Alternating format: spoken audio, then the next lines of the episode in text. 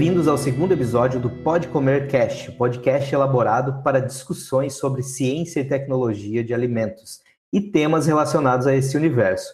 Eu sou o Matheus Maciel e no episódio de hoje vamos falar sobre a origem e o processo de produção das balas de gelatina.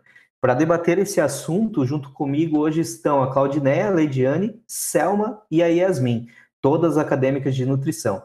Olá meninas, vocês poderiam se apresentar e dar um oi para nós? Oi, gente, meu nome é Claudineia, sou acadêmica do terceiro ano de nutrição. Olá, pessoal, sou a Leidiane, acadêmica da quinta fase de nutrição. Olá, eu sou a Selma, acadêmica da quinta fase de nutrição. Olá, eu sou a Yasmin Reine, também é, acadêmica de nutrição do quinto período. Balas de gelatina. Quem nunca provou uma dessas balas, né? Acredito que todos nós aqui, a grande maioria das pessoas já provou.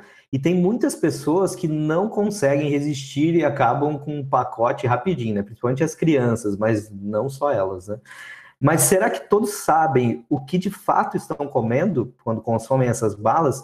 De onde vem? Como é feito? Bom, no episódio de hoje vamos falar um pouco sobre isso. E primeiro é importante saber como surgiram essas balas de gelatina, quem teve essa ideia. Claudineia, pode falar um pouquinho para nós então sobre isso? Então, essa pergunta eu posso responder. As balas de gelatina foram inventadas lá na Alemanha, isso já tem mais de 100 anos. Isso tudo começou com um confeiteiro chamado Hans Riegel, e ele nasceu em 1895 no oeste da Alemanha. Ele fundou a empresa Haribo, que é uma empresa bem famosa e que acredito que todo mundo já ouviu falar. É, ele fundou essa empresa no dia 13 de dezembro de 1920 e ele iniciou a produção desses doces numa pequena cozinha. O que, que ele utilizou? Um saco de açúcar, uma placa de mármore, um banquinho e um fogão e uma chaleira de cobre e um rolo. Uma curiosidade muito legal é que em 1922 ele foi inspirado por ursos treinados que eram comuns nos festivais europeus do século XIX e ele criou o Tansbar, um urso dançante. Porém, esses ursos só alcançaram sucesso mundial na década de 1960. Também vale lembrar que fora da Europa, aqui no Brasil, foi o primeiro país que a gente teve uma fábrica da Haribo, e essa fábrica foi inaugurada em São Paulo, na, em Bauru, em 2016. Que legal, Claudine. Então, essas balas são bem antigas, mas no começo, pelo que eu sei, eram fabricadas de outra matéria-prima, né? A goma arábica, que é uma resina extraída das acácias, né? Uma árvore, e basicamente é formada né, a goma por polissacarídeos e glicoproteínas. Porém, posteriormente, a Haribo, que aqui vale um adendo, o nome vem de Hans Riegel, né, como você falou, o criador dessas balas, e de Bonn, né? Não sei também se é assim, porque é uma cidade, o nome da cidade é alemã, de onde ele vem. Então, assim, depois de um tempo que ela era fabricada com essas gomas, é, gomas acácias, ela passou a ser fabricada com a gelatina, que, segundo a empresa, é, é Haribo, né, pelo que você estava dizendo aqui. Então, segundo a empresa, ela, ela, é, a gelatina dava, né, dá características melhores de maciez, mastigabilidade para o produto. Então, por isso que foi feita a substituição. Mas uma coisa que nem todo mundo sabe é que a gelatina utilizada para fabricar essas balas e também presente em muitos outros produtos industrializados é uma proteína e é uma proteína de origem animal. É isso mesmo. É, as balas de gelatina, elas são geralmente caracterizadas por ser uma goma de corte, consistente com textura elástica, transparente e brilhante, muitas dessas características são de responsabilidade da gelatina e da mistura delas com outras gomas. A produção de balas e de outros doces, é, esse ingrediente é responsável pelas características de textura, como dureza, elasticidade, firmeza e coesividade. E também, né, geralmente, quanto maior a concentração de gelatina, melhor a mastigabilidade do produto. É, a gelatina pode ser combinada com outros estabilizantes ou agentes gelificantes para obter características particulares de textura, de acordo com o que deseja, né, para o produto. Então, Leidiane é um ingrediente indispensável, né, para a bala de gelatina, né, ou né, para essa bala, a gelatina é um ingrediente indispensável. E trata-se de uma proteína, né, que é derivada, é como eu falei, de origem animal, derivada da hidrólise parcial do colágeno, que basicamente é o principal constituinte de peles, ossos, tendões, tecidos conectivos dos animais. A gelatina, assim como o colágeno, ela é composta por 18 aminoácidos diferentes que estão unidos por ligações peptídicas e que é, formam, então, essa molécula de, de proteína.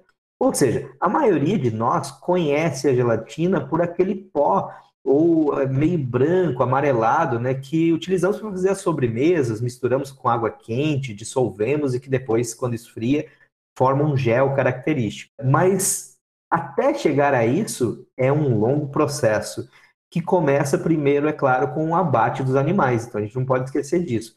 Geralmente bovinos ou suínos, né? e depois o uso da pele desses animais e ossos para extrair então o colágeno, que será então hidrolisado para se transformar em gelatina. Então, poxa, é um processo bem, bem longo até isso, né? A gelatina que nós consumimos geralmente, ela tem de 80 a 90% de proteína, mas então a gente pode pensar que, poxa, é uma, é uma fonte de proteína, isso é, mas ela não é completa, então pois falta a ela ainda o aminoácido essencial triptofano. Bom, mas voltando para a obtenção dessa matéria-prima, como eu disse, a gelatina é produzida sobretudo a partir do colágeno de mamíferos mas o de peixes e aves também é adequado, porém é pouco é, utilizado para esse fim. As três principais fontes de extração da gelatina são a pele suína, a pele bovina e pedaços de ossos, geralmente provenientes então dos curtumes, dos abatedouros e da indústria de produtos carnes em geral. A partir daí, o processo de conversão do colágeno em gelatina passa por etapas de lavagem, de depuração, tratamento e outras, as quais culminam então na obtenção de um produto alimentício desidratado e de cor amarelo claro, né, mais ou menos ali, se a gente pensar na gelatina, é claro, natural, in natura ali, né, daquela não com os corantes e tudo mais, né. Então, nesse processo, dependendo da matéria-prima, são empregadas etapas diferentes mas geralmente envolvem a, a redução de tamanho, né, seja ela matéria-prima a pele ou os ossos, ambos passam por redução de tamanho. Depois, normalmente tem o tratamento alcalino ou ácido, e daí é, aqui uma coisa interessante é que nesse processo, quando a pele é de bovino ou suíno, isso vai mudar o tempo de pré-tratamento, porque no abate os bovinos eles são abatidos com uma idade, uma maior idade do que nos suínos, que são abatidos mais jovens. E a constituição química ali da, da pele dos suínos, ela é um pouco mais simples e mais fácil, então, de se extrair a, a gelatina, né? extrair o colágeno para transformar em gelatina. Então, por isso, esse processo, normalmente, ele é um pouco mais curto quando essa matéria-prima é de origem suína. Tá? Nos bovinos, requer um tempo mais longo nessa etapa, que chega a dias de pré-tratamento até poder, de fato, ser, estar adequado para a extração do colágeno. Depois disso, passa por uma série de extrações, então, com água quente, tratamento com ácidos, filtragem, separação de impurezas, até se obter a gelatina como produto final. Então, assim, na verdade, ainda não é o produto final, né? Eu estou falando produto final, mas na verdade ainda não é o produto final, mas sim a matéria-prima daí para fabricação, então, de sobremesas ou da nossa né, protagonista do episódio de hoje, que é a bala de gelatina. Ou seja, só depois de tudo isso é que vamos começar a falar como é fabricada a bala. Até isso acontecer, nós temos um longo caminho aí industrial, né? desde o abate do animal até a preparação dessa pele, ossos, para que eu obtenha a matéria-prima gelatina que daí vai ser utilizada para a fabricação dessas balas. E daí eu pergunto, como é feito isso? Bom, após a obtenção da gelatina, que é a matéria-prima, até se transformar naquela balinha, são várias etapas, mas tudo começa pela mistura dos ingredientes que depois, depois serão cozidos para obter uma massa. Essa massa resultante, quando pronta, atinge a temperatura de mais ou menos 145 graus Celsius. Depois essa massa é transportada por uma esteira até um equipamento chamado de extrusor.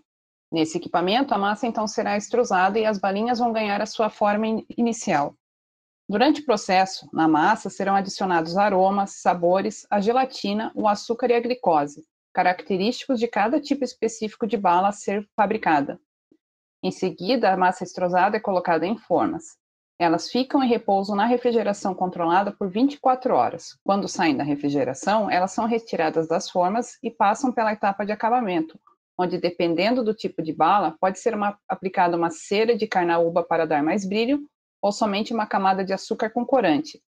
Esses acabamentos, além de deixar as balinhas mais bonitas, auxiliam que elas grudem umas nas outras. Interessante. Ah, então, assim, se a gente for parar para pensar, o processo de fabricação da bala é muito mais simples do que a sua matéria-prima, que é a gelatina, né, que passa por uma cadeia gigante de processamentos. Bom, essa extrusora que você mencionou, Selma, ela é um equipamento utilizado, né? Vale lembrar isso que ela é um equipamento utilizado e adaptado a diversos tipos diferentes de, de processos dentro da indústria de alimentos. Então, aqueles salgadinhos, sabe, que, que, que geralmente criança gosta, parece um isopor, e até isopor, aqui, sabe aqueles isopor que parece salgadinho também, que normalmente vem dentro de algumas caixas quando tem algum produto que precisa ser um pouco mais, que é um pouco mais frágil e tal aquilo tudo passa por extrusora. Então, a extrusora é um, é um equipamento que basicamente é, combina altas temperaturas e alta pressão, e muitas vezes vapor também, para formar uma massa que depois, quando passa pelo equipamento e atinge uma pressão reduzida, porque no equipamento tem alta pressão, quando ela chega numa pressão reduzida, ela forma então aquela massa de certa forma esponjosa, como lembra aqueles chips, ou a, o, o, isopor que lembra os chips, né? E depende do ponto de vista. Isso também é utilizado para processo de preparação para extração de óleos vegetais. Então, no, no, processo de extração de óleo vegetal, normalmente essa, esses, esses, por exemplo, a soja passa por uma extrusora para facilitar a retirada do óleo que será feito numa etapa subsequente.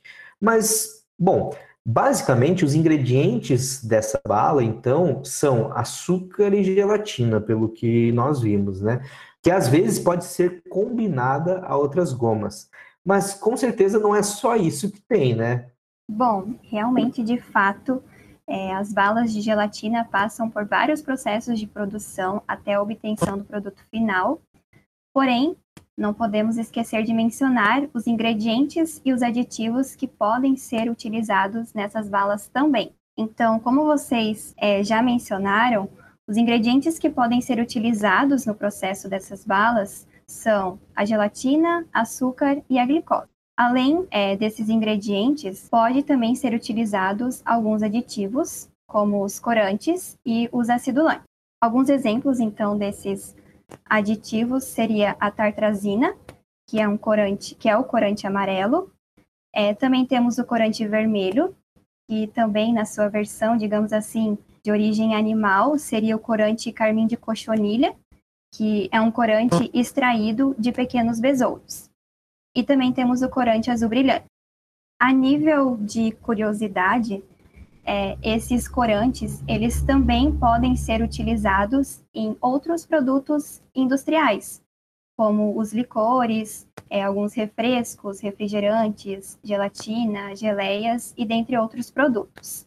Vale mencionar também que esses corantes, né, quando encontrados em excesso, eles podem ter uma ação prejudicial à nossa saúde, pois eles contribuem para o desenvolvimento de hiperatividade, insônia e até mesmo câncer. Então, recomendado seria que consumisse com moderação esses produtos, principalmente é, quando tem a presença é, desses aditivos, né, os corantes em excesso. Realmente, os aditivos são muito importantes, né, Yasmin, para a indústria, principalmente porque, assim, imagine que a gelatina é, como a gente viu ali, né, como a gente sabe, né, se a gente comprar gelatina natural, ela não tem, ela só simplesmente tem a característica ali que se a gente dissolver em água quente, ela vai formar o gel. Mas ela não tem um sabor, não tem, não é nada parecido, exceto em textura depois, talvez, é, com aquelas balas. Então, para chegar a ter aquele sabor, aquela, o dulçor e a cor, nós precisamos, né, a indústria precisa adicionar ingredientes ali que sejam responsáveis por isso. Então, por isso, eu tenho tanto açúcar, tenho os corantes, tenho os acidulantes, né, para que obtenha, então, o sabor característico de determinadas balas. Então, é muito importante, né, ter esses aditivos na indústria para conseguir essas características que são o que atraem, de fato, quem consome, né? Principalmente as crianças que adoram aquelas cores todas, né? Até a gente fica fascinado, né? Porém, né, muitos podem ser nocivos para a saúde, como você disse. E claro, desses componentes são estudados, autorizados para uso em alimentos e apresentam muitas vezes limites máximos permitidos, né? Tem alguns que às vezes não têm é, estabelecido um limite máximo, mas a maioria tem um limite máximo estabelecido. Porém, uma coisa que vale lembrar é que esses limites são para um produto e calculados por porção.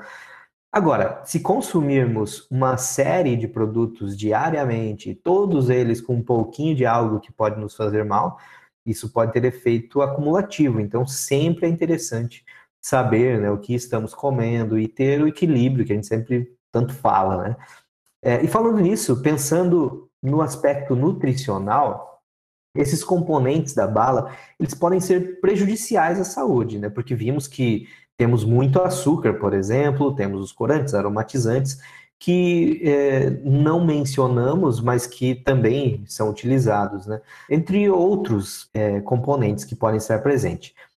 E qual o problema de tudo isso? É verdade. Esses componentes podem ser prejudiciais para a saúde se consumidos em excesso, pois, como mencionado, as balas de gelatina apresentam muito açúcar em sua composição, como xarope de glicose, xarope de milho, sacarose, dextrose. Sendo assim, se essas balas forem consumidas com frequência e em excesso, podem ser maléficas para a saúde, pois o alto teor de açúcar favorece o desenvolvimento de doenças como a diabetes mellitus e também é prejudicial à saúde dentária. E também Alguns aditivos alimentares que são adicionados aos produtos industrializados para deixá-los mais bonitos, gostosos, coloridos, também para aumentar o seu tempo de validade, pode fazer mal para a saúde, né? Podendo provocar diarreia, hipertensão, alergia e até mesmo o câncer, por exemplo. Realmente, o excesso de açúcar, principalmente, né, é algo que devemos ter atenção. A OMS, inclusive, recomenda que apenas 5% das calorias da dieta venham do açúcar. Não é isso, meninas? Me corrijam se eu estiver errado.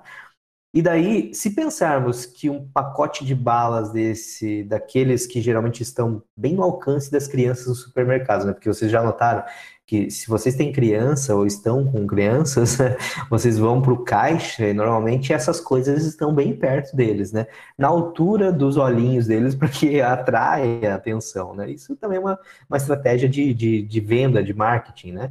E, em média, esses pacotinhos que a gente está falando da Haribo, por exemplo, que é aquele dos ursinhos, aquele famoso, tem em média 100 gramas um pacotinho daquele das quais, pelo que eu vi na composição, na tabela de informação do, do produto, 15 gramas são provenientes dos carboidratos, ou seja, do açúcar ali presente. Então, uma criança pegando um pacotinho desse consome rapidinho, um ou dois, né? Então, assim, imagina só, consumir um pacotinho desse e tomar uma latinha de refrigerante. Aí já foi toda a quantidade de açúcar recomendada né, para um dia, para uma dieta.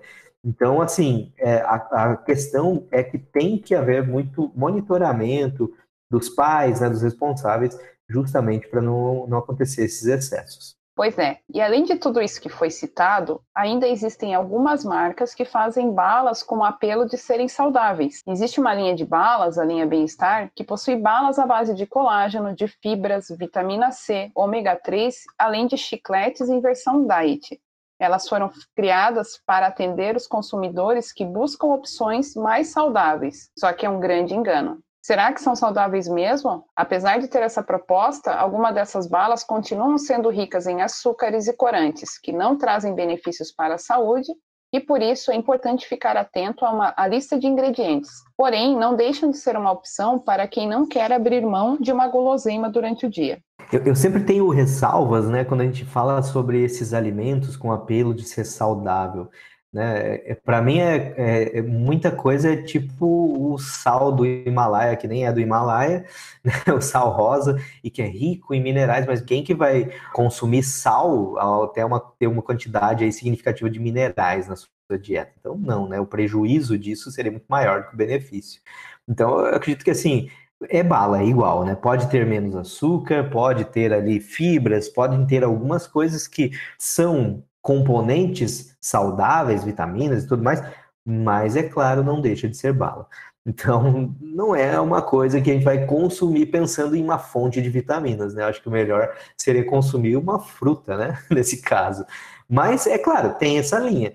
Entre uma bala que não tem nada de, de, de bom e uma que tem ainda algum apelo e alguma vantagem ali nesse ponto, né? A gente pode colocar na balança e, e pensar bem.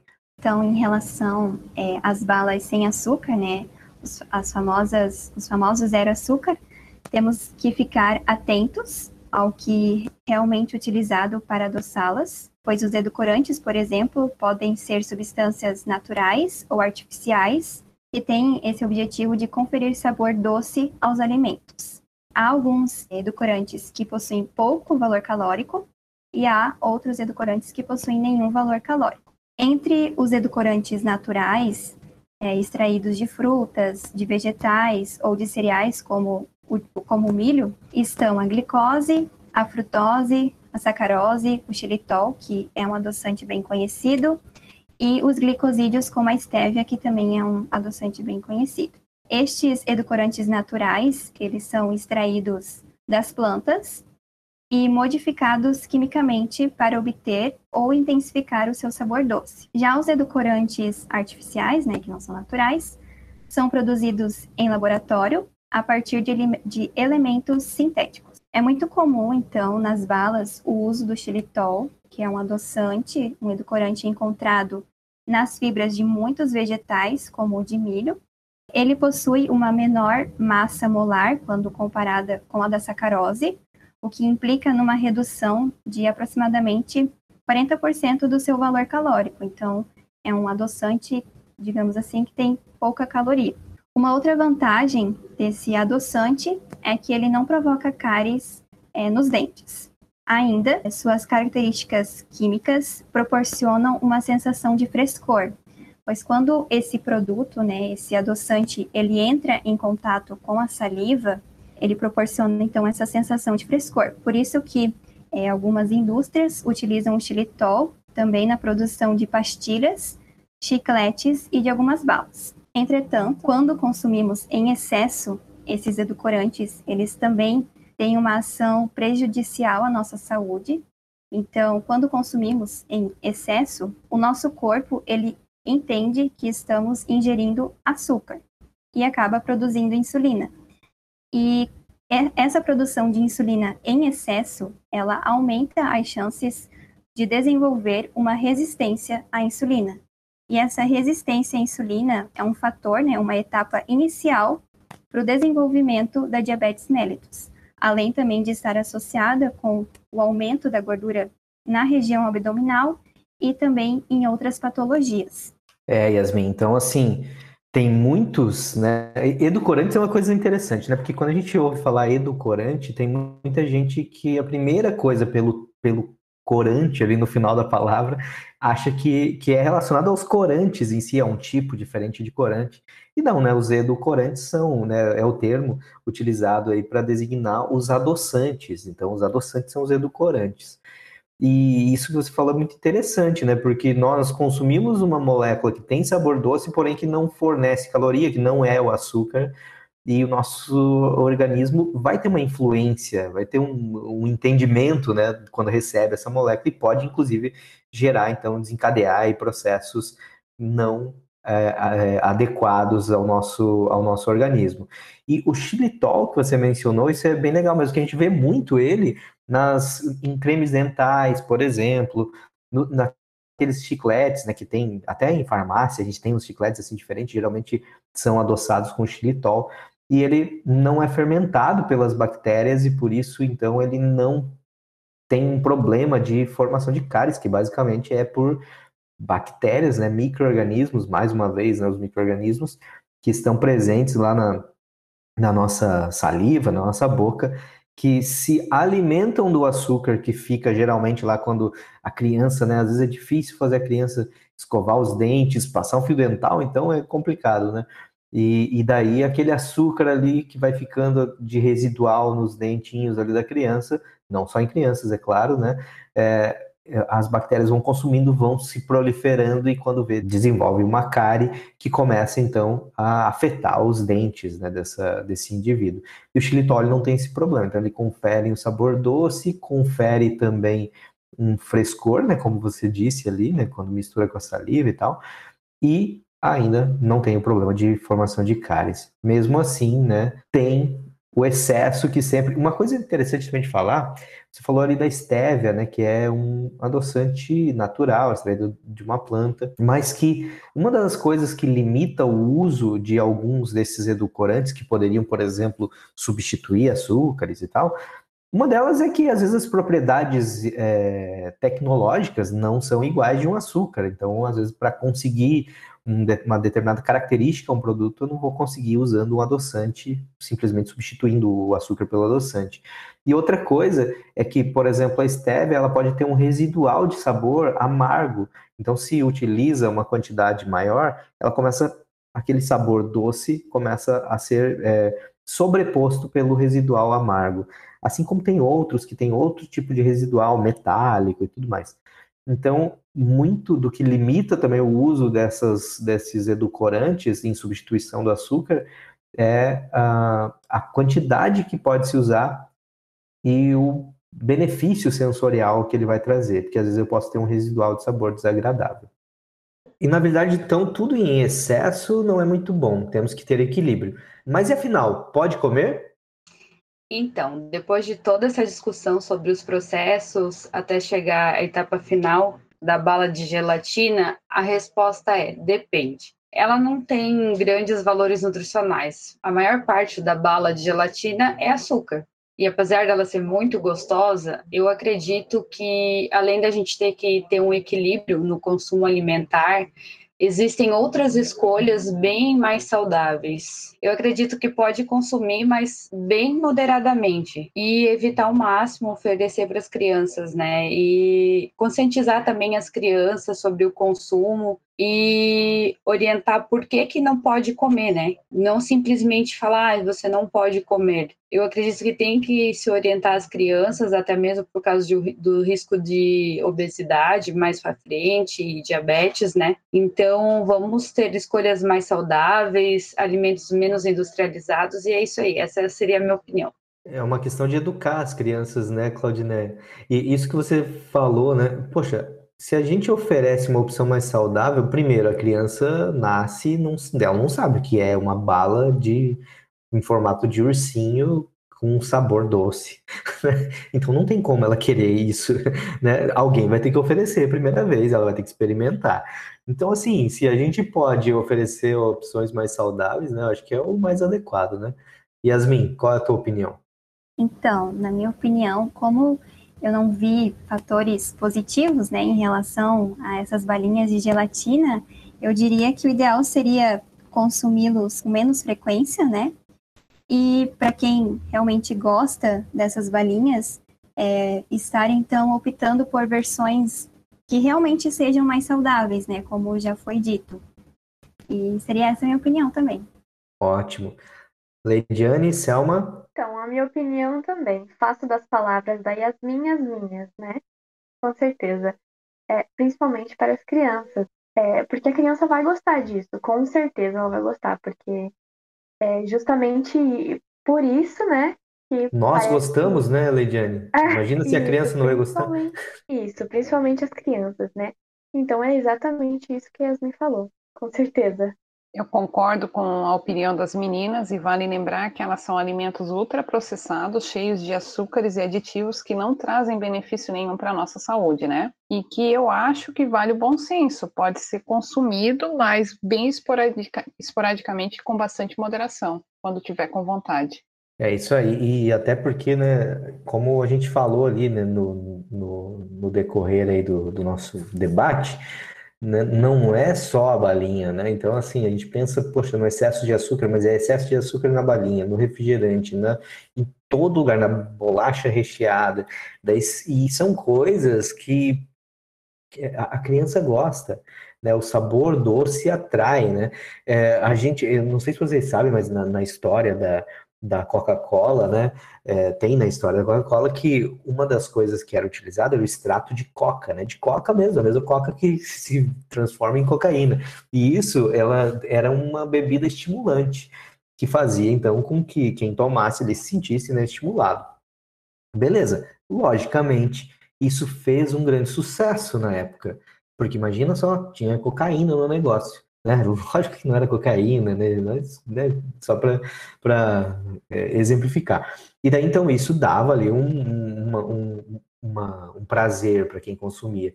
E, logicamente, isso depois foi proibido, né? Foi proibido, então, o uso né, dessa, dessa substância lá nesse, nesse, nessa bebida. E depois né, eles substituíram isso por quê? Por mais açúcar. Então, assim, trocaram a, a droga ali, né? Mas o açúcar também vicia. Então, se nós consumirmos muito açúcar, tem gente que é viciado em refrigerante, que toma 2 litros de refrigerante ou mais aí por dia, porque é viciado naquilo. Mas o que, que faz viciar, né? Então, assim, o açúcar, com certeza, é algo muito é, responsável por isso. E, logicamente, uma criança, ainda mais informação e tudo mais, ela vai ser atraída porque dá prazer, né? Quando a gente está meio meio, meio baixo astral, a gente come um docinho ali, geralmente a gente fica mais feliz, né? Então é normal isso acontecer. Bom, mas então, depois de conhecermos sobre essas balas, né, entender de onde vem a gelatina, né? Não sei se vocês, meninas, todas vocês sabiam como era feito, de onde que vinha a gelatina, como que era, me digam. Então, é, eu já havia ouvido falar sobre o processo, porque dei uma pesquisada antes, fiquei curiosa sobre como era produzido, então fui procurar no YouTube mesmo como era produzido. É, mas é interessante, né, que muita gente não sabe que a bala de gelatina vem de origem animal, né? E fiquei, a, é, a princípio eu fiquei bem chocada que tenha Há anos atrás eu descobri que a gelatina vinha de origem animal e fiquei bem chocada na época. E eu acredito que tem muita gente que não faz ideia que a gelatina vem de origem animal. Exceto pela balinha ter formato de urso, né? Ninguém imagina que, que é de origem. Ninguém não, mas a maioria acredito que não imagine mesmo. Vocês também, meninas, Leidiane, Yasmin, Selma, já Sabiam? sabia, e tem que ficar bem atento também à gelatina sobremesa, né? Que ela também Sim. tem os mesmos aditivos que essas balinhas, né? Exato. Também não é saudável para alimentação. Exatamente. É, inclusive é a mesma gelatina, né? Bom, eu fiquei impressionada com o processo, né? É, passa por tanto processo até sair uma mínima balinha, né? Então, e também é meio irônico, né? Pensar que a balinha que tem um símbolo de animal, ela é feita do animal, né, professor? É verdade, não é de urso, né? Mas é, realmente é, é, é irônico mesmo, porque, como eu disse, apesar de ter um formato do animal, a gente, a maioria das pessoas não imagina que ali tem parte de, de, de animais que são utilizados. Né? É lógico, a gente consome carne, a gente consome peixes, ovos, né? Não é ali o vilão da história, né? Claro, não é isso. Mas é, é por mesmo não saber a origem, a maioria das pessoas não sabem a origem daquela matéria-prima que é usada em um monte de alimento. É igual o vermelho, né, que, que a Yasmin mencionou, o carmim de cochonilha, que vem do besouro, então também de origem animal. O problema não seria a gelatina em si, né, a matéria-prima, mas tudo que vai junto para transformar em uma bala, né? Esse é o problema. Exato. Na verdade, o problema principal que eu vejo é, é a quantidade de açúcar, é uma das coisas principais ali. Se eu não me engano, eu até agora fiquei na dúvida, mas se eu não me engano, a gelatina, apesar de, de ser muito importante, ela não é o principal ingrediente. Se vocês olharem na lista de ingredientes, até se vocês quiserem pesquisar para dar uma olhadinha, mas a lista de ingredientes, se eu não me engano, a, o principal ingrediente é o açúcar. Eu ouvi o relato de um pai que o filho é autista e diabético, tinha cinco anos, e que ele falou que era muito difícil sair com ele em padaria, supermercado ou qualquer outro lugar, porque as balas são muito expostas e o filho uhum. dele não entendia que ele não podia comer aquelas balas, né, justamente pela quantidade de açúcar. Sim. E ele passava assim muitos problemas ao sair de casa com o filho. Pois é, é isso é o que eu disse, né? Geralmente essas coisas, nessas né, guloseimas assim coloridinhas que atraem as crianças, elas estão próximo né, do campo de visão deles. Então a gente passa pelas gôndolas, ela não está lá em cima, ela está ali na, na, parte onde eles conseguem enxergar, né? No caixa, em todo lugar. Então é bem difícil de controlar mesmo. Yasmin, tem algo a falar?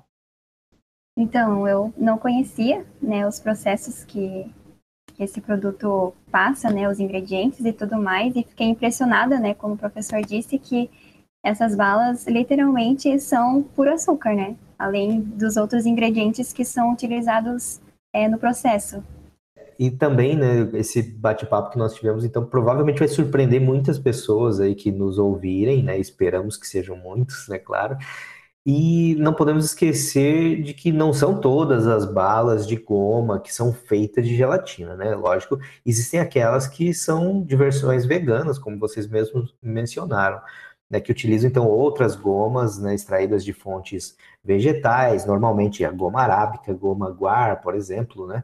E que daí então não tem, pode não ter um produto de origem animal ali, né? Tem que sempre verificar mas não são todas que são feitas de gelatina. Hoje a gente falou dessa feita de gelatina. Então, com isso, vamos finalizando o segundo episódio do Pode Comer Cast.